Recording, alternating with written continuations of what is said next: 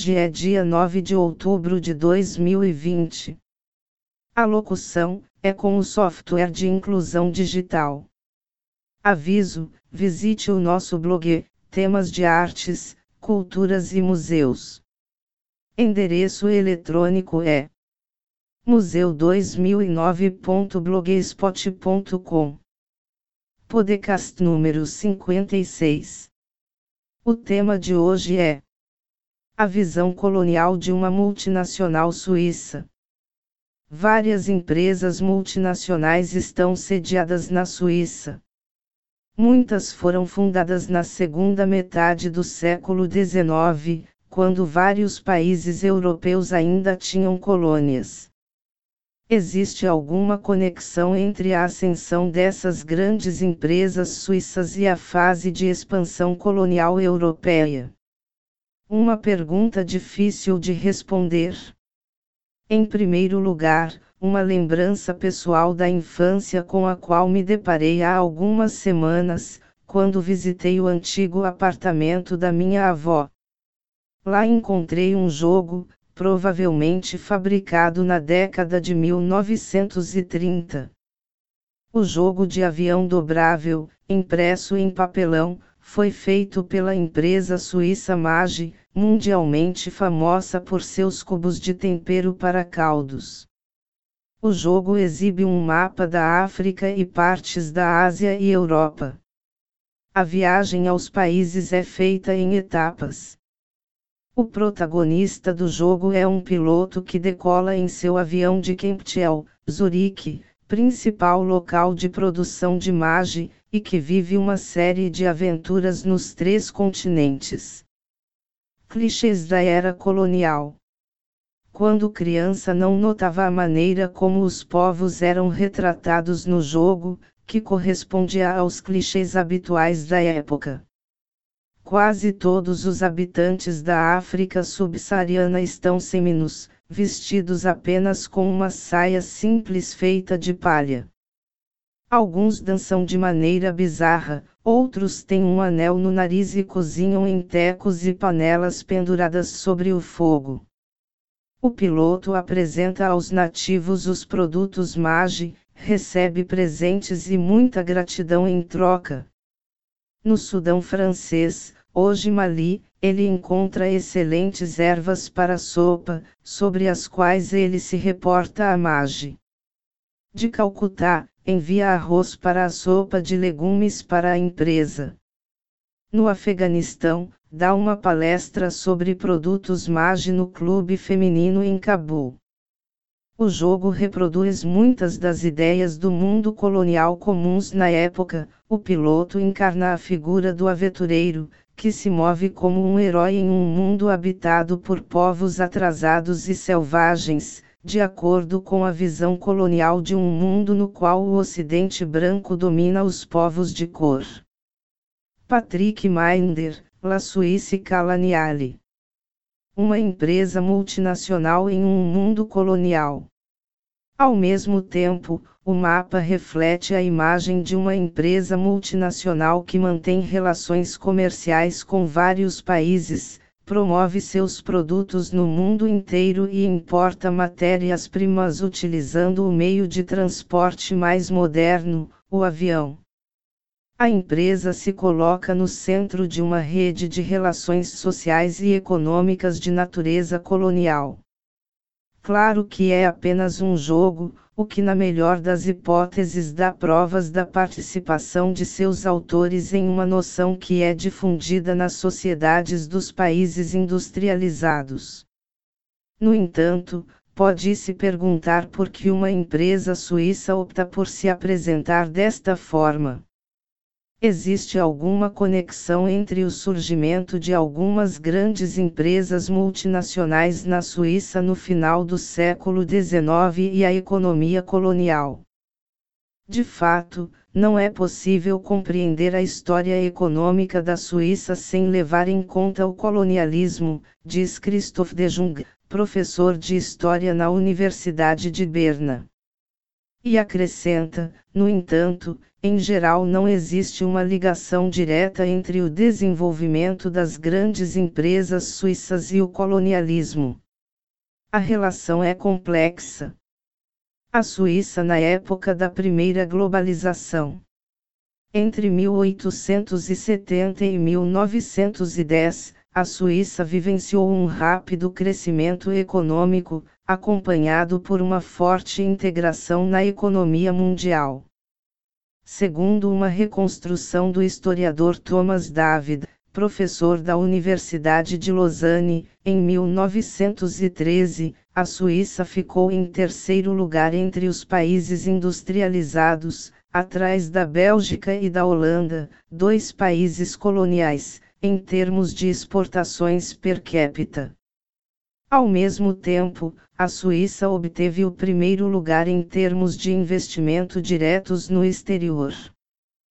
Para reduzir os custos de produção, encontrar novos mercados, e a fim de superar as tarifas e barreiras comerciais impostas por muitos países durante a Grande Depressão, de 1873 a 1895, algumas empresas suíças começaram a relocação da produção já na década de 1870. O fenômeno se intensificou depois de 1890. O desenvolvimento na Suíça é semelhante ao de outros pequenos países industrializados europeus como a Dinamarca, Suécia, Holanda e Bélgica. O tamanho limitado do mercado interno força as empresas desses países a procurarem mercados no exterior. Na Suíça, a orientação internacional é particularmente evidente. Irmão Harm Rotter, em 1914, mais da metade das empresas multinacionais dos cinco pequenos estados mencionados acima tinham sua sede na Suíça. Incluindo empresas como Brown Boveri, agora ABB, Ciba e Geig, Novartis, Mage, Nestlé, Nestlé, Sulzer, Sujard, Mondelez International, Vander, Associated British Foods, e outras. O papel das colônias. Entretanto, os investimentos diretos de empresas suíças no exterior afetam principalmente os países vizinhos, Alemanha, França e Itália, assim como o Reino Unido e os Estados Unidos. Durante o período em estudo, as empresas industriais suíças mal estão presentes nas colônias e não têm atividades produtivas, diz Thomas David, professor de História da Universidade de Lausanne. O centro das atividades dos grupos industriais multinacionais antes de 1914 era a Europa, diz a historiadora de Genebra Beatrice Veirassat. Nas colônias, a maioria tinha escritórios de vendas, como a Nestlé, por exemplo. Um mapa mundial, publicado no almanaque da empresa em 1913, documenta a presença de numerosas filiais e agências ao longo da costa africana, na Índia e no Sudeste Asiático. As fábricas da Nestlé, entretanto, existiam naquela época apenas na Europa, nos Estados Unidos e na Austrália. Se você quer examinar a relação entre as multinacionais suíças e o colonialismo, você tem que olhar mais de perto para as sociedades comerciais. Eles têm uma longa tradição na Suíça, que remonta ao século XVIII, acrescenta Veirassat. Operadores como os irmãos Volkart, a empresa comercial da Basileia ou as casas comerciais suíças na Ásia, que se fundiram para formar a atual DKSH, de Eteln Keller Sibar Regner, negociaram algodão, cacau, café e outras matérias-primas, e controlaram importantes áreas do comércio internacional.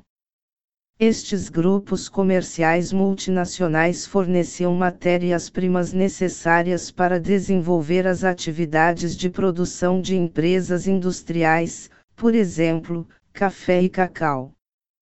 Ao mesmo tempo, eles ajudaram a garantir que os produtos industriais suíços fossem vendidos em mais e mais países do hemisfério sul. Nessas atividades, os atores suíços demonstraram grande adaptabilidade e flexibilidade econômica e cultural, diz Veirassat. É, em certa medida, eles aproveitaram das estruturas coloniais. Entretanto, é extremamente difícil avaliar até que ponto as relações comerciais com as colônias tiveram um impacto no crescimento econômico da Suíça, antes e depois da Guerra Mundial. Os mercados mais importantes de exportação e importação ainda eram, de longe, os mercados europeus.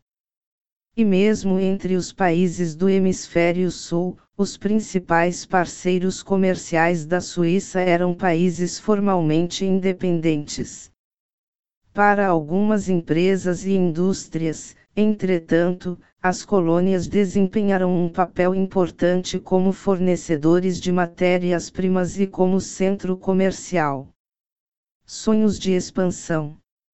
E o que aconteceu com a MAGE?